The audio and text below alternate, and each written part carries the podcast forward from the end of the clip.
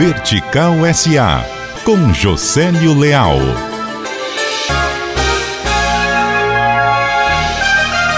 Hoje, 2 de fevereiro, completa um ano à frente da CEPLAG o secretário Maia Júnior. Sua posse, há um ano, representou uma espécie de cavalo de pau do governo Camilo. Hoje, na agenda de Maia, e portanto do governo, está a criação de uma holding para cuidar dos ativos do governo. E o senso de urgência obriga Maia a abrir várias frentes e gerar resultados até outubro.